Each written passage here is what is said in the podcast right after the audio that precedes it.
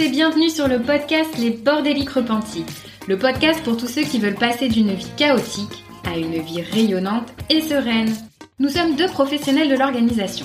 Moi, c'est Julie du Carré Organisé. Et moi, Armel de Ranger Organisé Simplifié. Nous avons imaginé ce podcast pour accompagner tous les bordéliques à remettre de l'ordre et de l'organisation dans leur vie tant personnelle que professionnelle. Seul ou accompagné de nos invités, nous vous donnons rendez-vous deux fois par mois le dimanche à 9h pour partager dans la bonne humeur des astuces et des outils pour vous sentir bien chez vous, être plus efficace et épanoui au quotidien. Si vous voulez encourager le podcast dans son développement, n'oubliez pas de mettre un avis 5 étoiles et un commentaire si votre plateforme d'écoute le permet. Un immense merci à tous ceux qui prendront le temps de le faire. Nous avons vraiment hâte de lire vos témoignages de bordéliques repentis. Place maintenant à l'épisode du jour. Bonne écoute Hello hello, j'espère que tu vas bien. Je suis ravie de te retrouver aujourd'hui pour aborder un thème original dont tu as peut-être entendu parler depuis quelque temps. Après le Ouga danois et le lagom suédois, un nouveau concept scandinave visant à t'aider à simplifier ta vie fait parler de lui. Il s'agit du death cleaning.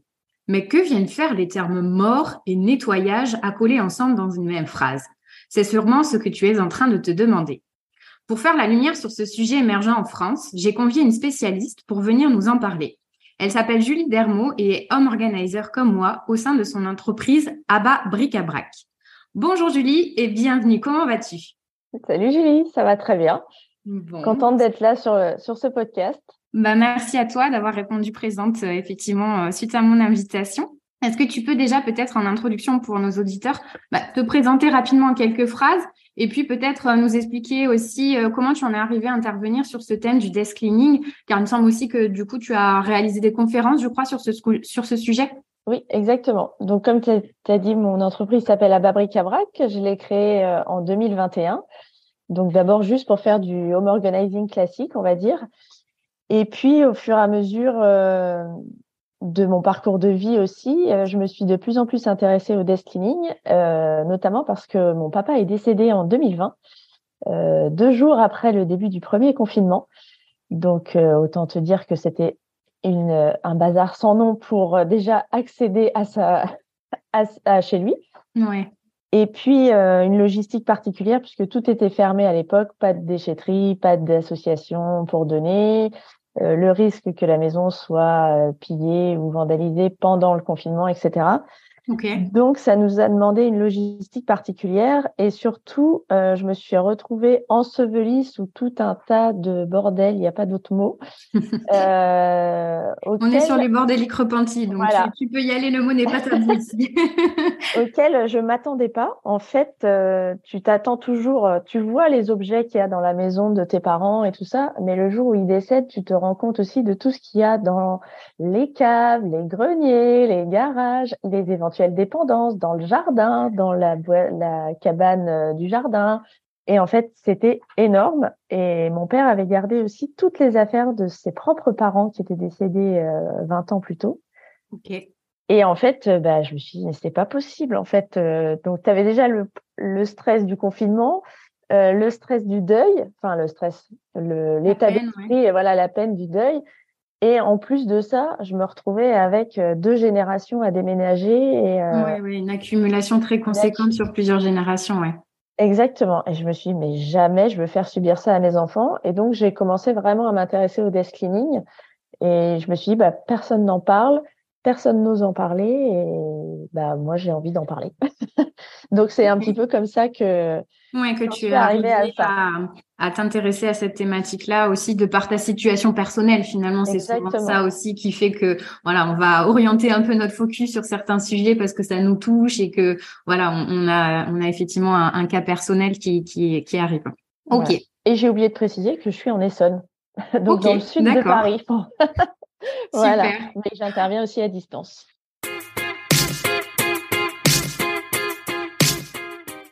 Bon, bah, très bien. Bah, écoute, merci Julie. Donc, bah, on va passer du coup justement au cœur de notre sujet. Et donc, euh, globalement, la première euh, question que j'ai, donc, en quoi consiste cette pratique? Est-ce que le desk cleaning, ce terme un peu anglophone, etc. Euh, du coup, est-ce que tu peux peut-être le redéfinir clairement pour que, du coup, ceux qui nous écoutent aient une définition bien claire dans, dans la tête? Alors en fait, le, but du desk cleaning, c'est d'orienter ton tri, parce que déjà on peut faire du tri toute notre vie, ça, il n'y a pas de souci. Mais quand tu fais ton desk cleaning, tu orientes le tri euh, même dans ta tête, ton, ton raisonnement est différent, dans le but d'alléger tes héritiers le jour où ils auront besoin de vider euh, ton logement parce que tu seras décédé et parce que c'est une partie très lourde euh, du deuil. Et donc voilà, c'est vraiment faire du tri, se débarrasser de ce dont on n'a plus besoin, de ce dont on veut se séparer, dans l'optique de se dire bon bah ça sera déjà ça de moins pour mes héritiers. L'idée c'est pas de tout vendre hein, parce que on a on veut quand même vivre le plus longtemps possible.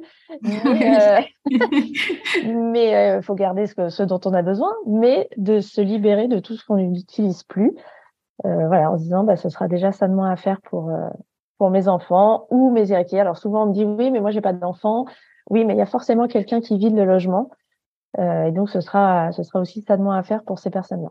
Finalement, euh, de ce que je comprends, c'est euh, une problématique de désencombrement et de de faire du tri, mais avec ce qui change par rapport à du coup, comme tu le disais, le fait de faire du tri qu'on peut faire de façon spontanée à n'importe quel moment, c'est plus cette finalité du coup d'avoir ça à l'esprit dans ce but-là, d'alléger du coup ses proches, du coup effectivement sur le long terme quoi. Exactement. Et souvent, je sais que les gens me disent oui, mais bon moi, je garde au cas où, au cas où, euh, on ne sait jamais, ça peut servir.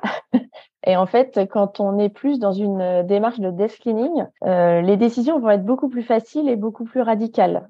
moi, maintenant, je sais que je ne dis plus est-ce que je vais garder au cas où ça peut servir. Maintenant, je dis bah, au cas où je meurs demain, est-ce que j'ai envie que ce soit mes enfants qui gèrent tel objet, telle photo, telle lettre? Et du coup, on est souvent beaucoup plus beaucoup plus radical dans nos décisions. Ouais, oui, oui, oui, effectivement, en ayant cette espèce de prisme, un peu de filtre, euh, du coup, euh, on, on, se met peut-être moins d'obstacles et de barrières que euh, finalement si on réfléchit un peu différemment, quoi. Exactement. Je pense que la démarche, c'est vraiment plus dans le raisonnement psychologique, parce que finalement, c'est faire du tri de la même façon qu'on ferait du tri tout au long de notre vie au quotidien. Ok. Et donc, mm, ça vient d'où un petit peu ce concept C'est donc, comme je disais en introduction, ça vient plutôt des pays scandinaves, c'est ça? Oui, c'est ça. En fait, ça a été euh, popularisé par Margareta Magnusson, qui est euh, auteur, une auteure suédoise, euh, qui était spécialiste des soins palliatifs. Et en fait, elle a sorti un livre en 2017 qui s'appelle La vie en ordre. Et c'était The Gentle Art of Desk Cleaning. Enfin, ça a été traduit comme ça en anglais. Le terme suédois, c'est de Stednicht, je crois. Okay. Ouais. Donc, ça a déjà été traduit en anglais par Desk Cleaning. OK. Et alors en français, bon, ça a été traduit par tri prémortem. Alors ça fait pas très glamour, hein, comme. Euh, ok, effectivement, oui, c'est pas ce qui est le plus euh, marketing et pas, enfin voilà. C'est pas très vendeur. Ouais.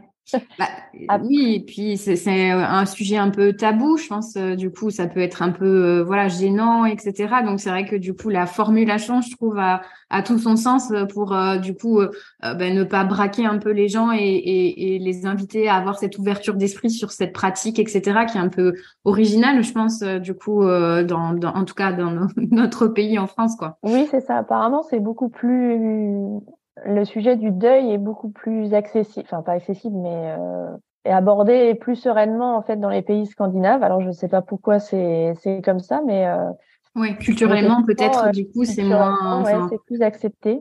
Ok. Donc euh, voilà, donc tri thème, c'est vrai qu'en France on a tendance à faire ouh. ouais, oui, oui, oui, Mais sinon il y a aussi ménage de la mort, donc c'est pas beaucoup mieux, ou nettoyage de la mort, donc euh, c'est pas forcément plus ça donne pas forcément plus en vue. ça fait très littéral, quoi. Euh, du coup, euh, moi j'avais lu le nettoyage de, de, fin de vie, mais mais je trouve que finalement le la traduction du du, du titre du livre, euh, mettre sa vie en ordre, c'est peut-être un petit peu plus, enfin plus adapté à notre façon de voir les choses. Et euh, comme on le dit, mettre ses affaires en ordre pour la suite. En fait, je trouve que euh, voilà, pour le, le, le, la population, l'audience un peu française, qui peut être effectivement, quand on parle mortem, après la mort, etc., qui, qui a ses difficultés à appréhender un peu ce terme. Euh, du coup, mettre ses affaires en ordre, finalement, euh, je trouve que c'est assez c'est plus, accessible. Oui, ouais, ça passe mieux, c'est vrai. ok.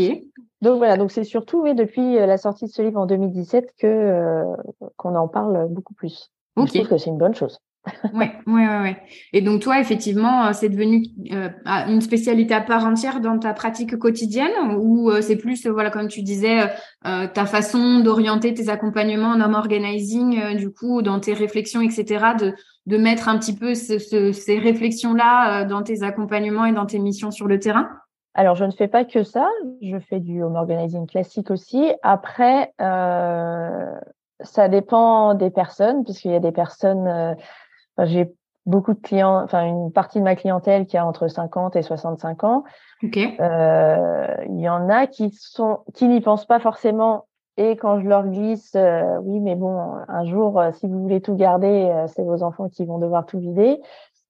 Il y a certaines personnes qui sont assez ouvertes et qui prennent conscience en fait euh, de ce que ça peut représenter pour les oui, tu les amènes finalement à avoir cette réflexion-là. Euh. Je, tâte un peu le terrain. Il y a des gens qui veulent pas du tout en entendre parler. Mmh euh, donc voilà. Après, je m'adapte en fonction des personnes, mais c'est vrai que des fois, euh, même pour des gens qui m'appellent pas pour ça, euh, finalement, ils, ça éveille, ils prennent conscience de certaines choses pendant l'accompagnement. Ok, parce que c'était ma question justement. Est-ce que c'est plutôt euh, euh, finalement une spécialité qui concerne du coup les personnes âgées ou euh, à la retraite qui commencent justement à avoir cette volonté, bah, voilà, quand on a l'arrêt de l'activité, enfin il y a beaucoup de changements de vie aussi qui initient un peu le home organizing. Donc est-ce que c'est plutôt ces personnes-là qui sont sur, on va dire, voilà, la dernière partie de leur vie, etc. Ou est-ce que c'est quelque chose où tu peux aussi faire du desk cleaning avec, voilà, des jeunes actifs, enfin en termes de tranche de population, ça touche n'importe qui finalement ou pas?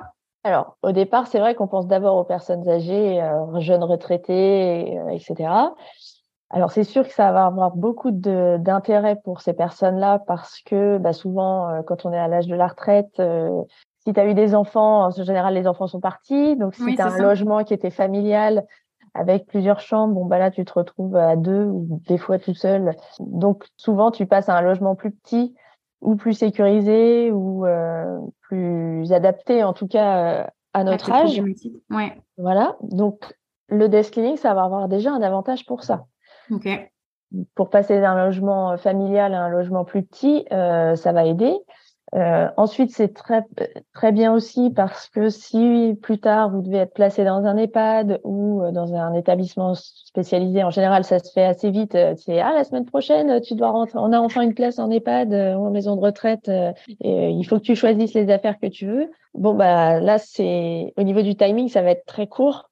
Alors que si on a déjà fait du desking, on a vraiment le temps de choisir les quelques affaires qui nous sont vraiment chères et qu'on veut vraiment garder avec nous. Voilà, ça permet d'être, euh, de pouvoir prendre le temps de faire ses choix. En fait, c'est ça. c'est donc le desking, c'est bien aussi pas que dans l'optique de la mort, enfin du décès, mais aussi euh, dans l'optique de dire bah voilà, au fur et à mesure, je vais perdre en mobilité, je vais perdre en précision dans mes gestes. Donc euh, il faut que ce soit plus que le logement soit plus adapté. Okay. Mais par contre, c'est pas réservé que que aux vieux. Euh, pas du tout. C'est très bien parce que bon, tout le monde va mourir un jour, mais personne ne sait à quel moment. Et justement, quand moi j'ai déménagé, euh, mon père, enfin quand j'ai déménagé sa maison pendant le confinement, je me suis dit mais en fait je peux mourir là euh, sur l'autoroute en rentrant chez moi et, et finalement je laisse je laisse tout à mes enfants. Est-ce que mes papiers sont en ordre? Est-ce que il y a des choses que j'ai pas envie qu'ils découvrent que j'ai encore gardées chez moi Donc voilà, donc ça peut être souvent on dit à partir de 40 ans, c'est bien de s'y mettre. Alors pourquoi 40 ans? Bah, Souvent parce que les enfants commencent à être plus grands. Mmh. Donc on peut peut-être commencer à se séparer des affaires de bébé. on peut en garder certains, mais euh, pas tout. voilà. Parce que quand on a 40 ans, bah, on a déjà 20 ans de vie active, enfin 15-20 ans, donc on a déjà commencé à pas mal accumuler d'objets chez soi. Même si on a déménagé, bah, on a pas mal consommé tout au long de ces années. Ça correspond souvent 40-50 ans à la période où on enterre nous-mêmes nos parents. Donc, on récupère les affaires de nos, des générations précédentes. Et puis, c'est aussi statistiquement euh, la tranche d'âge où on commence à avoir des petits, des bobos, des petites maladies euh, qui arrivent. Euh, enfin, petites maladies, pas forcément d'ailleurs, des fois grandes maladies. Donc, c'est bien de commencer à y penser à partir de la quarantaine. Ok. C'est une sorte un peu d'hygiène de vie finalement aussi, de commencer à anticiper certaines choses, à enfin prendre de bonnes habitudes, plus aussi euh, euh, sur effectivement petit à petit mettre ses affaires en ordre sur différents aspects dans sa vie euh, pour anticiper la suite en fait. je le vois un peu comme ça quoi. Oui, oui. Ok. C'est fait au fur et à mesure. Effectivement, c'est moins lourd, mais ça demande une certaine organisation et une certaine régularité surtout. Ok. Et, euh, et, donc, du coup, quels sont les bénéfices euh, que qu'on peut tirer de cette pratique un petit peu du desk cleaning? Est-ce que tu as en tête un peu, euh, du coup, euh, bah, les bienfaits? Qu'est-ce qui ressort principalement chez, chez tes clients? Alors, en fait, il va y avoir des bénéfices à la fois pour les personnes qui le font, enfin, qui le pratiquent, euh, bah, parce que du coup, elle, ça permet de faire du tri dans son passé. Donc, c'est un processus un peu libérateur. Ça laisse de la place aussi pour des nouvelles choses ça permet du coup de s'ancrer dans le présent et dans l'avenir et pas de, de se traîner tous les vieux, tout, tout, notre passé. Donc voilà, et puis aussi, euh, plus on vieillit, plus on a envie de simplifier la vie, euh, que les choses soient... Enfin, on n'a plus envie de se prendre la tête pour attraper tel truc et en haut, euh, bon, bah, voilà, allez, on, on change. Ça permet de vraiment simplifier le quotidien comme je te disais tout à l'heure aussi, ça permet de prendre son temps pour choisir ce qu'on veut conserver et euh, ce dont on ne veut plus. Ça va avoir le, aussi le bénéfice de pouvoir te donner l'opportunité de donner ce dont tu ne veux plus à des personnes euh, qui sont vraiment intéressées par tel objet, que ce soit de ta famille ou de tes amis. C'est vrai que souvent, quand euh, on a un décès dans la famille, on donne tout à une association. Euh, là, si on, quand on fait ça de son vivant, on va pouvoir se dire ah tiens, j'ai pensé à telle personne, euh, je sais qu'elle fait collection de ça, elle sera intéressée, voilà. Et du coup, il va y avoir euh, ce côté cadeau de faire plaisir de son vivant. Donc ça, c'est il y a un côté de transmission, mais effectivement de beaucoup plus consciente de ce que parce qu'effectivement, euh, moi je le vois aussi dans mes accompagnements. Euh, souvent, justement, tu parlais voilà de récupérer les affaires des aînés, etc. Mais c'est des choses où qu'au finalement, on, comme on n'a pas choisi, euh, ça, ça, devient un poids ces objets quand on les accumule parce que du coup, euh, ben voilà, ils sont, on les a pas voulus et on les a hérités dans un contexte du effectivement de décès qui un peu euh, voilà du coup sur sur lequel il y a beaucoup d'émotions un peu intenses etc liées liées au décès et effectivement ben le fait du coup que ça se transmette finalement du vivant, je trouve que ça rend aussi la transmission plus positive. Peut-être que du coup, euh, on le voit plus comme euh, un poids, mais au contraire comme bah, je suis contente parce que voilà, euh, ma mamie m'a donné ça ou ma mère m'a donné ça. Et il y a ce côté vraiment transmission qui donne, je crois, encore plus d'importance du coup, voilà, au, à la transmission d'objets quoi. Ouais, exactement. Et puis, enfin voilà, la personne qui reçoit, ça comme tu dis, c'est vraiment différent le fait que, te, te l'offre. Là, c'est vraiment la personne qui choisit de te l'offrir, alors que, bah, effectivement, quand la personne décède, bon, bah, c'est un droit, quoi. C'est tu deviens propriétaire de toutes leurs affaires, enfin, de toutes les affaires de tes parents.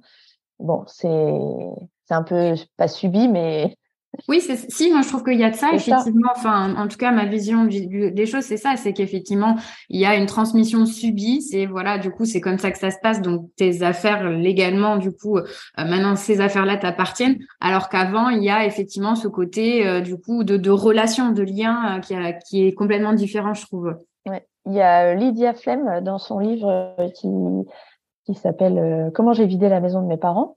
Oui. Et elle explique, donc elle, elle était fille unique et justement, elle explique bien ça. Elle dit, bah voilà, mes parents sont morts et je récupère tout, mais en fait, ils voulaient pas me le donner de, ils voulaient pas me donner tel objet ou tel autre euh, de leur vivant et bah maintenant qu'ils sont morts, est-ce que j'ai vraiment le droit de les prendre? Puisque finalement, ils me faisaient pas suffisamment confiance pour me le donner de leur vivant. D'accord. Et j'ai trouvé que c'était, enfin, personnellement, j'aurais jamais pensé à ça, mais euh, oui, oui, c'est intéressant comme Finalement, j'ai dit oui, c'est c'est vrai, euh, on, on, récupère des choses que nos parents voulaient pas nous donner en fait, ou n'y pensaient pas. Des fois, c'est ça aussi. Là. Mais donc, bah, c'est parfois c'est juste ça, c'est le fait de, de, conscientiser des choses qui sont implicites, mais euh, c'est toujours plus euh, comment dire bénéfique quand les choses sont claires et que finalement euh, voilà on a mis des mots, ça oui, ça non, enfin voilà ça, ça, ça laisse les choses beaucoup plus transparentes et finalement je trouve que c'est positif pour les deux côtés quoi. Pour tout le monde, ouais ouais. Donc après, pour en revenir aux bénéfices, il va y avoir aussi le soulagement de s'être allégé quand on fait soi-même son desk cleaning. Et puis, ça va nous laisser le temps de aussi de voir ce qu'on ne veut pas transmettre et de s'en occuper aussi soi-même. oui.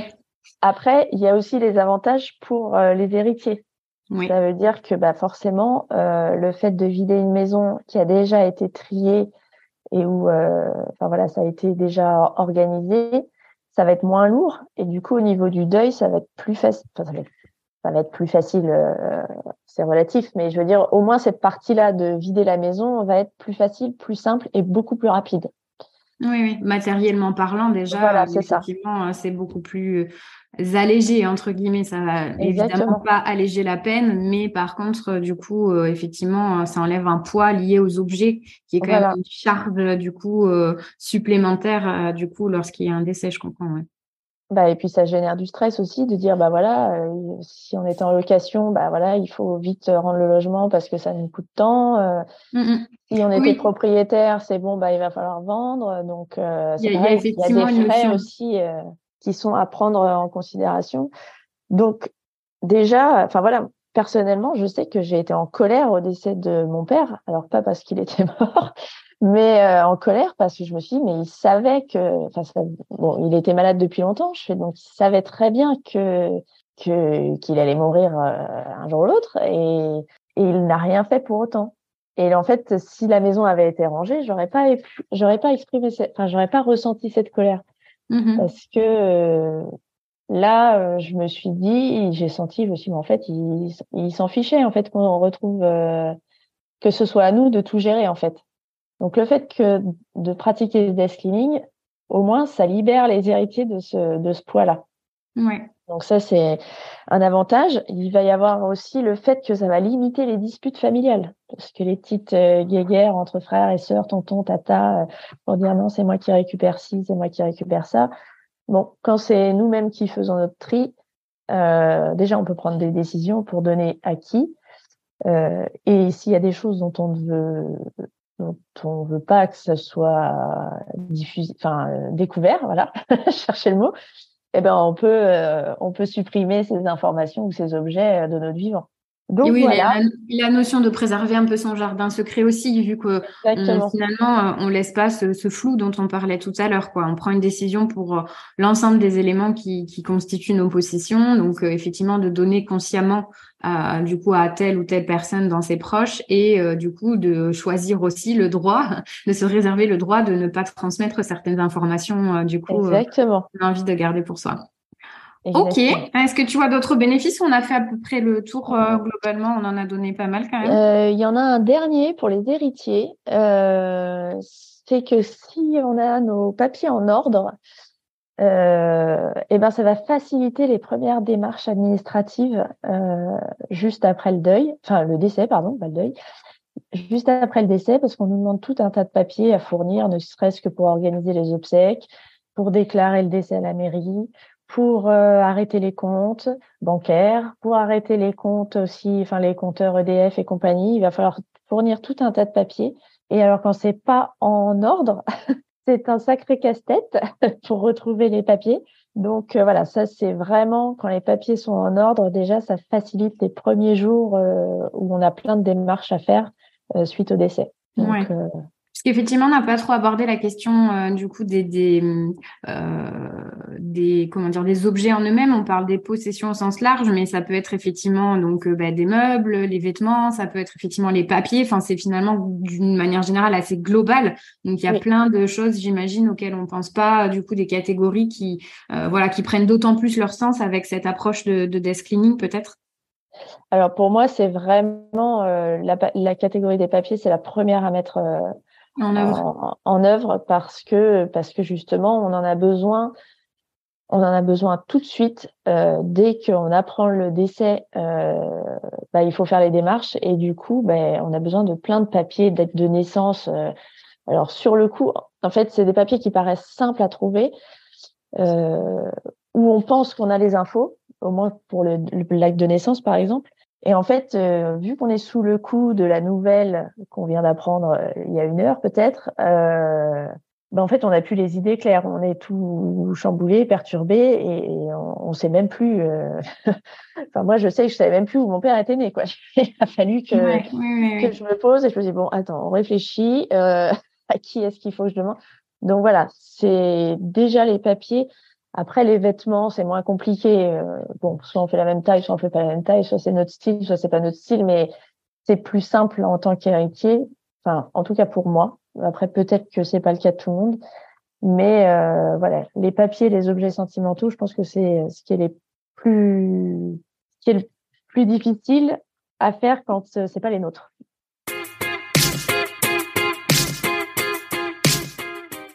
Ok, super. Euh, bah, écoute, merci. Je pense qu'on a fait un peu près le tour peut-être sur cette première partie, un peu pour euh, dégrossir un peu le sujet. Euh, et donc l'idée c'était dans cette seconde partie bah, de parler un peu plus pratique. si on a envie de, de, vraiment mettre en place une, une démarche de desk cleaning, comment est-ce qu'on comment est-ce qu'on fonctionne? Déjà euh, enfin, je sais qu'on l'a beaucoup évoqué, mais ça peut être un peu tabou, euh, je trouve, ce sujet-là, euh, d'évoquer aussi frontalement la fin de vie à venir. Les gens qui sont un peu mal à l'aise vis-à-vis de ça. comment est-ce qu'on peut, enfin, comment est-ce que tu fais toi pour lever un peu ces tabous? Tu disais tout à l'heure, je pense notamment, à, je vais essayer de tâter un peu le terrain, voir si les gens sont réceptifs ou pas. Donc, c'est quoi un peu tes astuces, ton approche pour percevoir si les gens sont ouverts à cette démarche ou pas, ou au contraire pour évangéliser un peu sur cette thématique? Alors déjà, ouais, c'est vrai que en France, on est complètement. Euh, ça, je m'en suis rendu compte aussi suite au décès de mon père. Euh, on est complètement. C'est vraiment un sujet tabou. Tu as, tout à fait raison. C'est on veut pas en parler. On veut pas parler de la mort. Euh, comme si on pensait que dès le lendemain, ça allait nous arriver parce qu'on a prévu ou anticipé certaines choses. oui, c'est ça. Il y a le côté un peu se porter la poisse. En fait, je pense que les gens, ils, aiment pas ça. Ils ont peur. Ouais, c'est la peur. Je pense qu'il y a derrière comme émotion. Ça. Alors que c'est complètement. ça, ça se passe pas comme ça en fait. Donc, euh, en fait, je me suis rendu compte que même le terme mort, on l'emploie très peu. On va dire, on dit pas. Euh, moi, je sais que je disais, bah, mon père, il est mort. Ah bon euh, Les gens, c'était encore pire que si je disais, il est décédé, alors que techniquement, le terme ça revient au même. Hein. Mais on dit, il est, parti, il nous a quittés, je l'ai perdu. Ah bon Tu l'as perdu où au marché? Mais, Tu vois, il y a un côté tout de suite. donc voilà, et c'est vrai que du coup, après, j'ai fait plus attention dans notre vie quotidienne. Euh, et je me dis, effectivement, la vie est complète, enfin, la mort est complètement déconnectée de la, de la vie. On veut plus, enfin, voilà, ça, ça se passe plus à la maison, on n'en parle pas. Euh, enfin, c'est, vraiment particulier. Alors après, il y a des gens, alors des personnes âgées qui sont complètement conscients du problème, enfin, du problème, du sujet, on va dire, et qui sont prêtes à faire du tri, voilà, dans le, vraiment pour soulager leurs héritiers. Il y a, il y a d'autres personnes âgées qui surtout ne veulent pas en parler. Donc là, effectivement, la peur de leur propre mort euh, est vraiment très présente. Donc là, c'est malheureusement, c'est pas la peine de forcer. On peut pas forcer quelqu'un à faire du death euh, comme on peut pas forcer euh, quelqu'un à se soigner si, euh, par exemple, si quelqu'un est alcoolique ou toxicomane, on va pas pouvoir le forcer à se soigner. Euh, il faut que ça vienne, pour que ce soit efficace, il faut que ça vienne de, de la personne. Donc, euh, donc voilà. Après, il y a un moment un peu charnière, je pense, où euh, où les gens sont plus réceptifs à ce genre de démarche. Justement, c'est vers la cinquantaine, soixantaine, quand euh, les personnes enterrent leurs parents et qui se rendent compte de la tâche euh, qu'il y a à accomplir Là, c'est vraiment la bonne période pour leur dire attention, vous aussi, euh, enfin, n'attendez pas 30 ans pour euh, vous mettre vous-même à votre propre tri euh, pour euh, soulager vos propres héritiers. Donc, il y a un moment charnière entre les trois générations.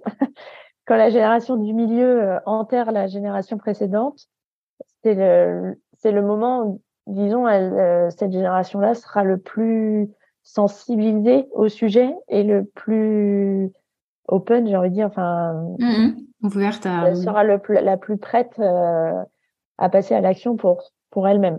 Ok.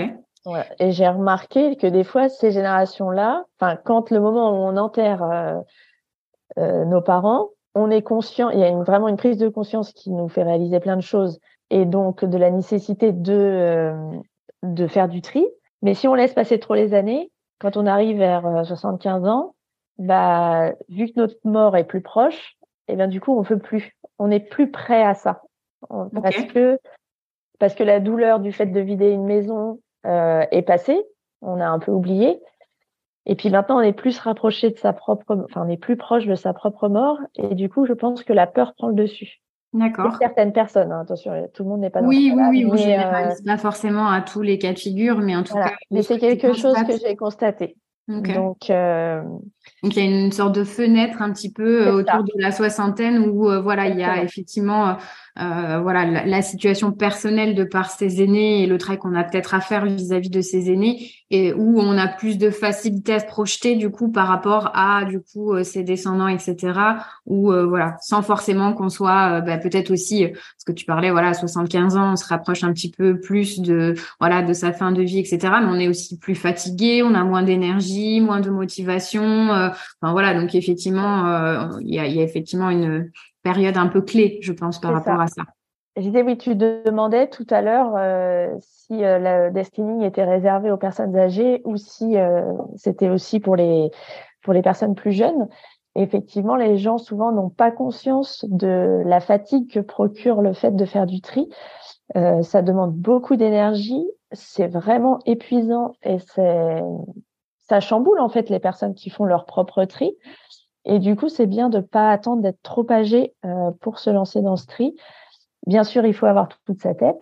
Euh, plus on est, enfin bon, il y a des cas d'Alzheimer qui se déclarent assez vite sans que les gens le, ne soient même conscients au départ. Donc là, c'est un peu trop tard pour euh, faire du tri.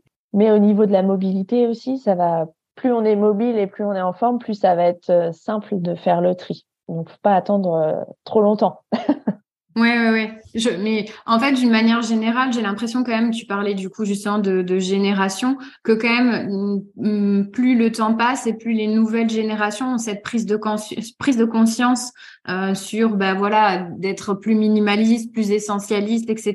par rapport justement à nos aînés qui, comme tu le disais dans le cas de ton père, avait lui-même gardé euh, du coup les affaires de ses euh, parents, etc. Il y, a moins, enfin, on, commence à s'alléger, à avoir moins cette culture. C'est aussi, je pense, en fonction du contexte. Hein. Les, aînés ont connu la guerre, le, manque, etc. Donc il y avait ce côté très accumulation. Et là, justement, je trouve que quand même générationnellement parlant, du coup, les choses évoluent dans le bon sens sur cette prise de conscience de de trier et de ouais je, te vois euh, alors je suis partagée parce que je pense que en fait on souvent on dit on côtoie des gens qui nous ressemblent alors moi aussi, j'ai tendance à croire ce que tu ce que tu dis euh, parce que dans mon entourage, les gens ils font plus attention, ils consomment moins ou ils consomment mieux, euh, etc. Mais finalement, quand je vois à la sortie de l'école des parents qui vont toujours acheter plein de choses pour leurs enfants et qui accumulent, qui accumulent et qui se plaignent que la chambre des enfants est toujours euh, en bazar, mais mm-hmm. qui, qui sont toujours dans la surconsommation.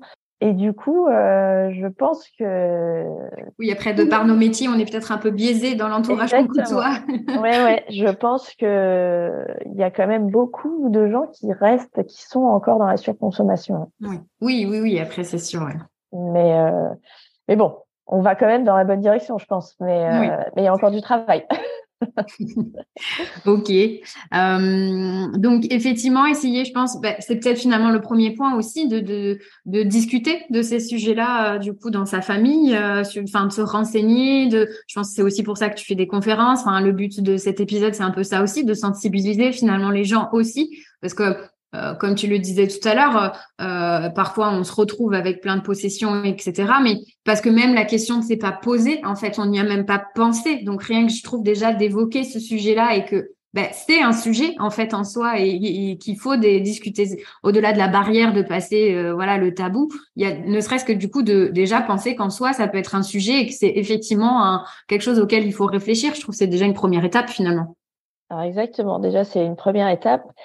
Et c'est vrai que donc j'ai participé à des salons au cours desquels j'ai fait des conférences aussi. Et souvent, euh, la première réflexion, enfin la première réaction, c'est euh, les gens se reculent et disent oh là, de quoi elle me parle celle-là euh, mortem, je vais pas mourir. Enfin voilà, je. Et puis finalement, quand on quand on dédramatise un petit peu, puis on dit bah et vous, vous n'avez pas vidé la maison de vos parents? Comment vous avez vécu ça? Et souvent c'est ah bah c'était horrible, c'était un cauchemar, c'était un calvaire, c'était lourd, euh, ça m'a j'ai pris cinq ans pour vider la maison. Donc après, en partant de cette expérience là, euh, les gens finalement ils s'ouvrent après, oui, mais oui, Ils, ils, prennent conscience et euh, ils se disent oui bon finalement euh, j'y avais pas pensé mais Mais c'est vrai que ce serait peut-être bien que je fasse du tri. Mais là, toujours la première réaction, c'est euh, ah oui, le côté morbide qui ressort. Euh, voilà, il y, a ce côté un peu. Et, finalement, c'est justement à travers cette bah, d'oser finalement parler de ce sujet-là qu'on arrive à le dédiaboliser aussi un petit peu quelque part euh, finalement, parce que voilà, on passe. Il y, y, aura toujours peut-être ce premier mouvement un peu de, de, recul et de et voilà de crispation un petit peu, mais finalement, quand tu dis quand on vient creuser un peu sur mes concrètement dans votre quotidien, qu'est-ce que vous avez eu à faire, etc. avec vos parents ou pour vous? Peut-être que là, du coup, en abordant les choses un peu différemment, on arrive à, voilà, avancer petit pas par petit pas, quoi. Et quand les gens, lors d'un accompagnement classique, euh, ils n'arrivent pas à prendre des décisions sur euh, le devenir d'un objet, euh, des fois, ou que je vois qu'ils en gardent beaucoup trop, mais que je peux pas leur leur dire. Enfin voilà, chacun fait comme il veut, mais des fois, ça m'arrive de dire oui, mais s'il t'arrive quelque chose demain, euh, qu'est-ce que tes enfants vont faire quoi de ça? Et du coup, après, des fois, il y en, alors il y en a qui sont hermétiques à ce genre d'argument, mais il y en a d'autres qui disent ouais, t'as raison, euh, en fait, euh, j'en ai plus besoin, je le, ça sert à rien de le garder. Oui, comme on disait tout à l'heure, c'est un espèce de prisme de réflexion pour voir les choses sous un angle différent et peut-être du coup arriver à passer du coup des blocages sur certains objets. du coup, ok. Après, pendant les salons, il y a beaucoup d'enfants de, d'enfants qui ont encore leurs parents, mais des adultes, hein, qui disaient ah bah mes parents ils en auraient besoin. Alors euh, oui, mais non, ça se passe pas comme ça. Comme je disais tout à l'heure, il faut vraiment que ce soit une démarche personnelle. Euh, après, ça peut être aux enfants de parler aux parents, d'aborder le sujet aux parents, avec leurs parents, pardon. Et c'est surtout de rassurer, de dire bah c'est pas parce que je te dis que ce serait bien que tu fasses du tri que j'ai envie que tu meurs demain ou que j'ai envie de récupérer l'héritage ou que voilà, parce que ça peut faire peur aux parents. Et dans le sens inverse, je pense que c'est plutôt aux parents de faire leur tri et de d'en parler à leurs enfants et de les rassurer aussi, de dire non mais j'ai pas l'intention de mourir demain, euh, je suis pas malade, euh, enfin voilà, j'ai pas tout va bien, oui oui, pas quelque chose de euh. grave, c'est juste que j'anticipe un peu sur l'avenir. Donc il y a aussi beaucoup le côté de rassurer. Ok, ouais, c'est intéressant cette partie-là, du coup. Ouais, sur la partie psychologique, c'est assez important. Et après, c'est aussi euh, de, dédramatiser euh, le fait d'avoir ce terme mort euh, dans l'intitulé. c'est de dire, bah, en fait, c'est pas parce que c'est dans l'optique d'alléger ses héritiers que ça doit être glauque ou morose, en fait. Oui, et puis je trouve qu'il y a une, une excuse-moi, une volonté aussi de quelque part se dire bah je veux profiter pleinement de la vie là maintenant de mon instant présent euh, du coup euh, donc je fais du je fais du tri pour quelque part aussi profiter pleinement de la vie me simplifier la vie. Enfin il y a une, il y a un côté finalement au contraire euh, positif je trouve à se dire bah je me libère pour être vraiment concentré sur ce qui est important pour le temps qui m'est encore du coup disponible quoi. Oui exactement Exactement, et ça peut aussi permettre, ça peut être une démarche euh, qui va euh, permettre de transmettre l'histoire familiale aussi, et du coup de, on peut faire ça avec ses propres enfants aussi. Donc ça peut être euh, ou ses petits enfants même. donc ça peut être des moments de partage et de transmission à la fois de certaines possessions, comme on disait tout à l'heure, donner de son vivant, mais ça peut être surtout transmission de l'histoire familiale de dire ben voilà tel objet euh, c'était à ta grand-mère ou ton arrière-grand-mère euh, euh, voilà il avait récupéré pendant la guerre c'est le seul objet qu'on a récupéré parce que la maison avait été bombardée. Enfin je dis n'importe quoi mais oui, voilà. oui, non, non mais de, voilà de mieux comprendre l'histoire des objets et du coup de permettre aussi de raconter effectivement d'où on vient ce qui s'est passé dans la famille auprès de ses ancêtres etc c'est un un point de départ pour discuter de tout ça ouais c'est ça. Et du coup, ça peut créer des nouveaux souvenirs qui sont euh, qui sont bons en fait, qui sont positifs et euh, voilà, c'est pas forcément euh, oh là là, tu vas mourir demain, on va faire du tri. Bon, non, c'est pas, faut pas le faire dans cette optique-là, enfin dans ce, cet état d'esprit-là. Ça peut être positif, joyeux, même amusant. Enfin voilà, ça peut. Si, si ta grand-mère elle raconte ses années, ses anecdotes, ses anecdotes quand elle était jeune, bon, je pense qu'il y a des choses qui voilà, ça peut permettre de créer du lien entre les générations euh, encore plus. Donc, euh, Moi, je, euh, je, pensais aussi à, enfin, à faire le parallèle du coup sur le côté un peu de responsabilisation aussi. je sais que, bah voilà d'un point de vue, par exemple, santé, d'un point de vue assurance, etc. Euh, ben, on peut parler de prévoyance, on peut parler d'assurance, etc. Enfin, finalement, du coup, sur certains aspects de sa vie, on anticipe en prenant des assurances, des choses, etc. pour prévenir au cas où on soit, bah, on a un accident, au cas où il y ait justement un décès ou des, grosses problématiques. Et pour ce cas-là, en général, ça pose pas de souci aux gens, du coup, bah, tu vois, de souscrire des contrats et d'anticiper aussi ce qui peut arriver euh, du jour au lendemain. Donc, euh, faire le parallèle aussi un peu avec ça, au même titre que vous avez pris une prévoyance, bah, faites aussi euh, du coup entre guillemets, soyez prévoyant vis-à- -vis de, de, vos objets. Enfin, j'ai, tu vois, je réfléchissais un peu à une espèce de parallèle avec des choses qui qui sont aujourd'hui plus naturelles chez les gens en fait, euh, du coup. Je pensais que c'était un livreur. Excuse-moi. Je t'en prie. Je t'ai laissé finir ta question. C'est gentil, merci. J'aurais pas la euh. Tu peux enchaîner avec la réponse directe.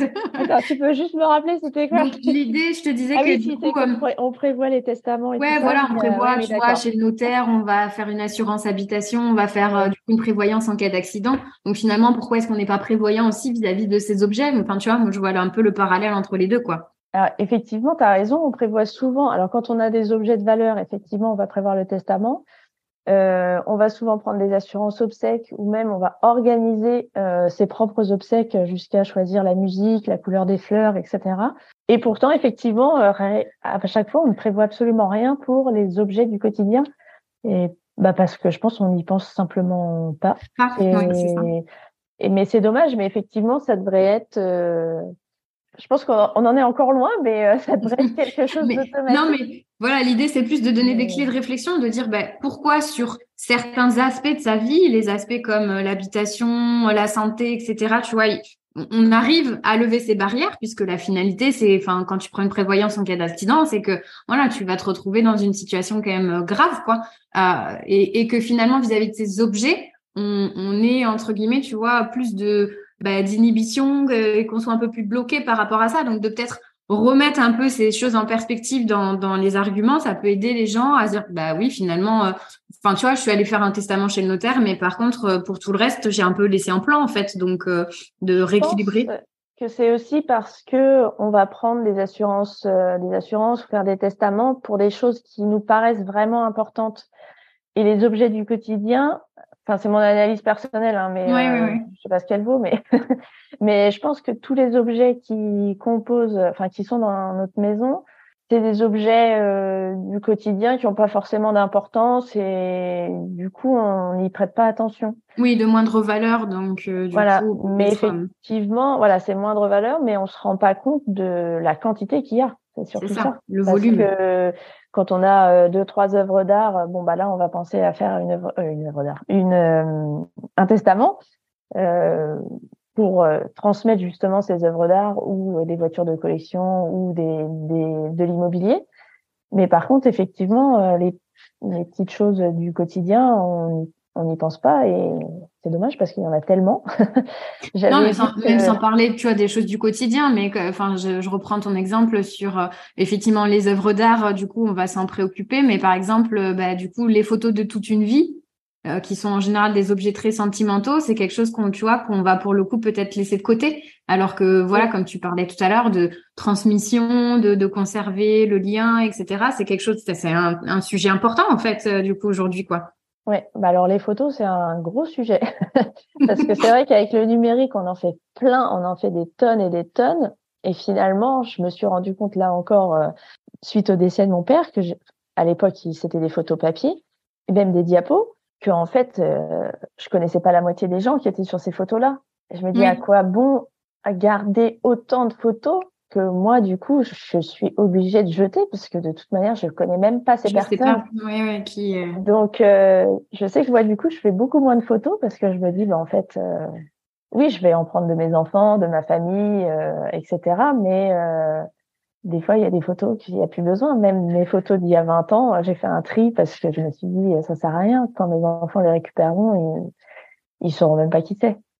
Effectivement, sur les photos, il y a un gros travail pour le desk cleaning. ok. Euh, bah, donc justement, tu, parles de tri, donc ça me fait la transition vers ma dernière question que j'avais.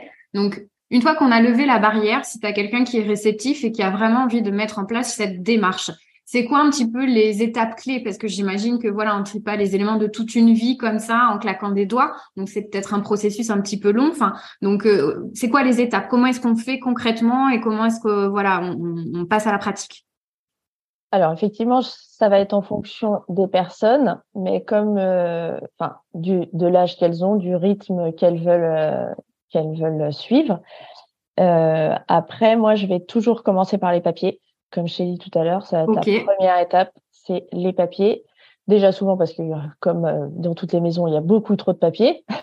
Donc chez les personnes de 60-70 ans, elles pensent encore qu'il faut garder leur avis d'imposition de toute leur vie, alors que non. non, ouais, ouais, complètement. Donc euh, voilà, mettre en, ordre surtout les papiers santé, euh, état civil et compagnie.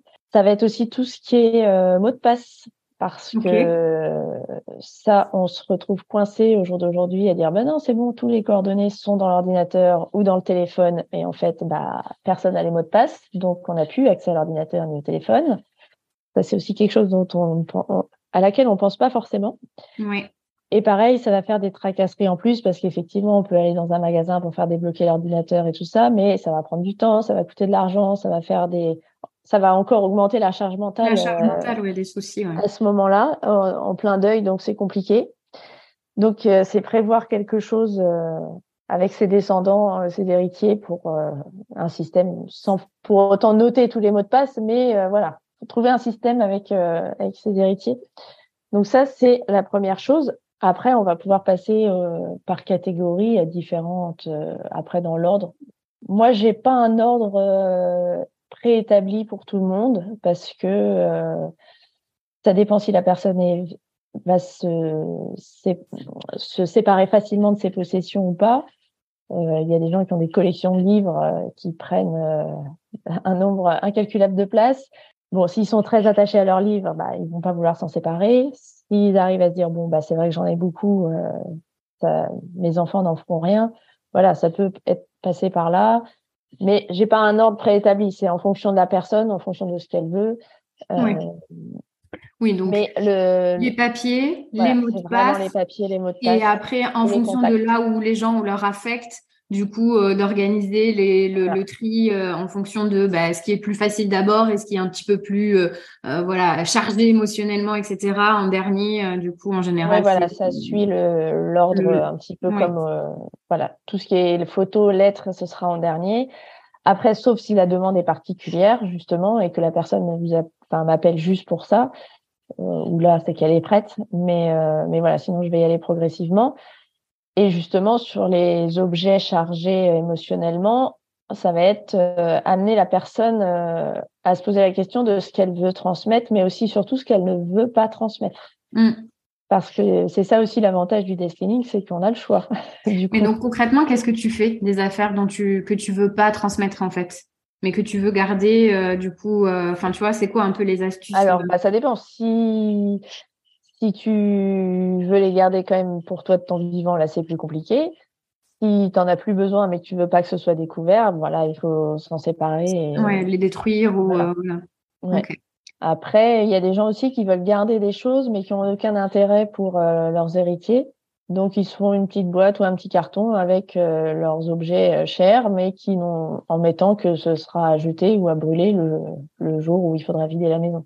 Ok, donc euh, concrètement, euh, est-ce que, enfin, je, je, réfléchis un peu à what, mais à la fin d'un desk cleaning, tu lui fais une espèce de petite, euh, pas de checklist, mais juste, voilà, de formaliser quelque part. ben, ça, je veux le garder pour telle personne. Ça, c'est à jeter. Enfin, est-ce qu'il y a des où tu, tu le formalises comme ça sur un document ou sur quelque chose, ou c'est plus une démarche un peu inconsciente?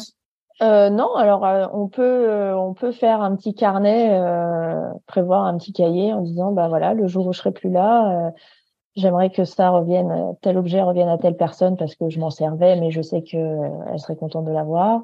Mmh euh, ça peut être ça, ça peut être aussi euh, toujours dans le même un, dans ce même cahier faire des photos des objets euh, qui ont une histoire pour nous, mais qui aura pas de signification particulière pour nos héritiers. Et bah voilà, de prendre en photo l'objet et de raconter un peu l'histoire de l'objet, pourquoi il est important pour nous mais ça permet aux héritiers de se libérer du côté matériel, mais de garder l'histoire, ce qu'on disait tout à l'heure sur la transmission. Oui, oui, c'est ça. Ouais.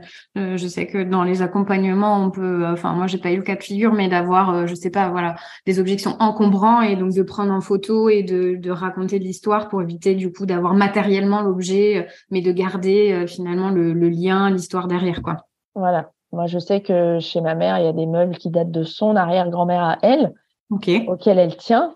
Et moi, personnellement, ces meubles-là, j'en ferai rien. Donc euh, déjà, j'ai pas la place parce que les logements c'est pas les mêmes. Oui, oui, oui. Et, euh, et, voilà, donc euh, elle est pas prête à s'en séparer, mais elle sait très bien qu'une fois qu'elle sera plus là, on, va s'en séparer. Donc elle pourrait faire ce, ce, ce type d'exercice, de faire un cahier, de nous raconter effectivement euh, quels souvenirs ça lui évoque avec son arrière-grand-mère, euh, etc. Ça, ça peut être intéressant.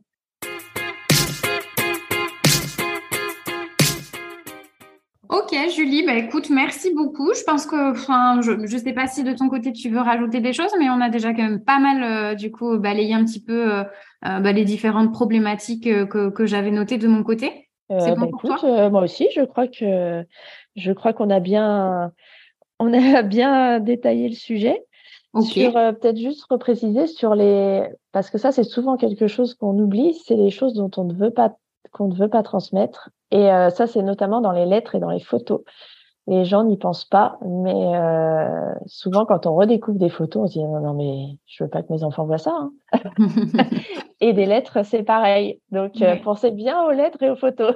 oui, oui, oui. bah, tout ce qu'on disait, les objets les plus sentimentaux sur lesquels voilà il y a le plus de souvenirs, etc. C'est souvent ceux-là où on est un peu plus euh, voilà, ça, ça, peut devenir un peu plus délicat, quoi. Oui, mais ça peut être aussi les secrets de famille qu'on découvre euh, comme ça. Hein. Donc après, ça. fait encore d'autres difficultés pour les héritiers. Euh, comment ils gèrent ça Comment, en plus du deuil, donc, donc voilà, les doubles vies et les enfants cachés, ça arrive pas que dans les films. Donc, donc c'est prendre aussi ta propre décision de est-ce que on veut que nos héritiers découvrent ça ou pas. Oui, oui, oui, on en revient à ce qu'on disait sur. Euh, voilà. Bah, ça, permet finalement justement de, bien conclure euh, en gros sur la pratique du desk cleaning qui euh, globalement est effectivement, je trouve vraiment que, enfin moi personnellement, le fait de mettre sa vie en ordre sur tous les aspects, euh, sur comme tu disais, on peut penser à la prévoyance, à l'assurance, etc. du coup, au, testament, ce genre de choses, mais aussi matériellement de vraiment choisir soi-même bah, le, le, sort qu'on veut réserver à ces objets, le sort qu'on veut réserver à bah, tout ce qui occupe notre existence aussi immatériellement parlant. On parlait des secrets, on parle euh, voilà de, finalement prendre soi-même ces décisions là-dessus pour euh, euh bah, s'alléger au, à niveau, au, niveau personnel et puis alléger finalement aussi euh, bah, les personnes qui resteront une fois qu'on sera plus sur Terre. Je pense que globalement, voilà, l'idée c'est ça, les bienfaits, donc on les a évoqués, de se simplifier la vie, d'alléger du coup la vie des autres. voilà, on a donné un peu, je pense aussi les des petites astuces et des techniques bien communiquées, je pense, pour euh, déjà lever un peu les tabous. Je pense que c'est euh, la première étape. Et puis après, bah, très concrètement, organiser donc euh, les papiers, on a dit, tout ce qui est mot de passe, etc., qui sont des choses dont on va avoir besoin très rapidement lorsqu'un décès survient. Et puis après, euh, voilà, en fonction des catégories, euh, ça c'est propre à chacun, du coup, de trier euh, catégorie par catégorie, voilà, du, plus simple, on va dire, des objets les plus banals du quotidien à, ce qui est un peu plus compliqué et intense et chargé émotionnellement, quoi. Merci beaucoup, Julie. Bah, merci à toi. Euh, donc, on va vous donner rendez-vous. C'est l'heure du coup du, du, défi des bordéliques. On va vous donner rendez-vous sur notre compte Instagram. On vous a préparé justement un petit template pour alimenter un peu vos réflexions sur cette thématique. Donc, euh, ben, n'hésitez pas à aller euh, le, le, voir sur les réseaux sociaux et puis à, à partager en nous taguant avec le défi des bordéliques. Merci Julie beaucoup pour ta participation à cet épisode. Et puis, ben, donc, on vous retrouve dans 15 jours avec Armel qui vous donnera des astuces pour que le rangement dure. Bye bye Bye bye Si ce podcast vous plaît, vous pouvez nous aider à le faire connaître en partageant le lien de l'épisode au bord des de votre entourage. Et parce qu'on souhaite construire un podcast qui vous ressemble, on attend vos idées de sujets sur nos réseaux sociaux. Merci beaucoup d'avoir écouté jusqu'au bout. Rendez-vous pour le prochain épisode. bye. bye.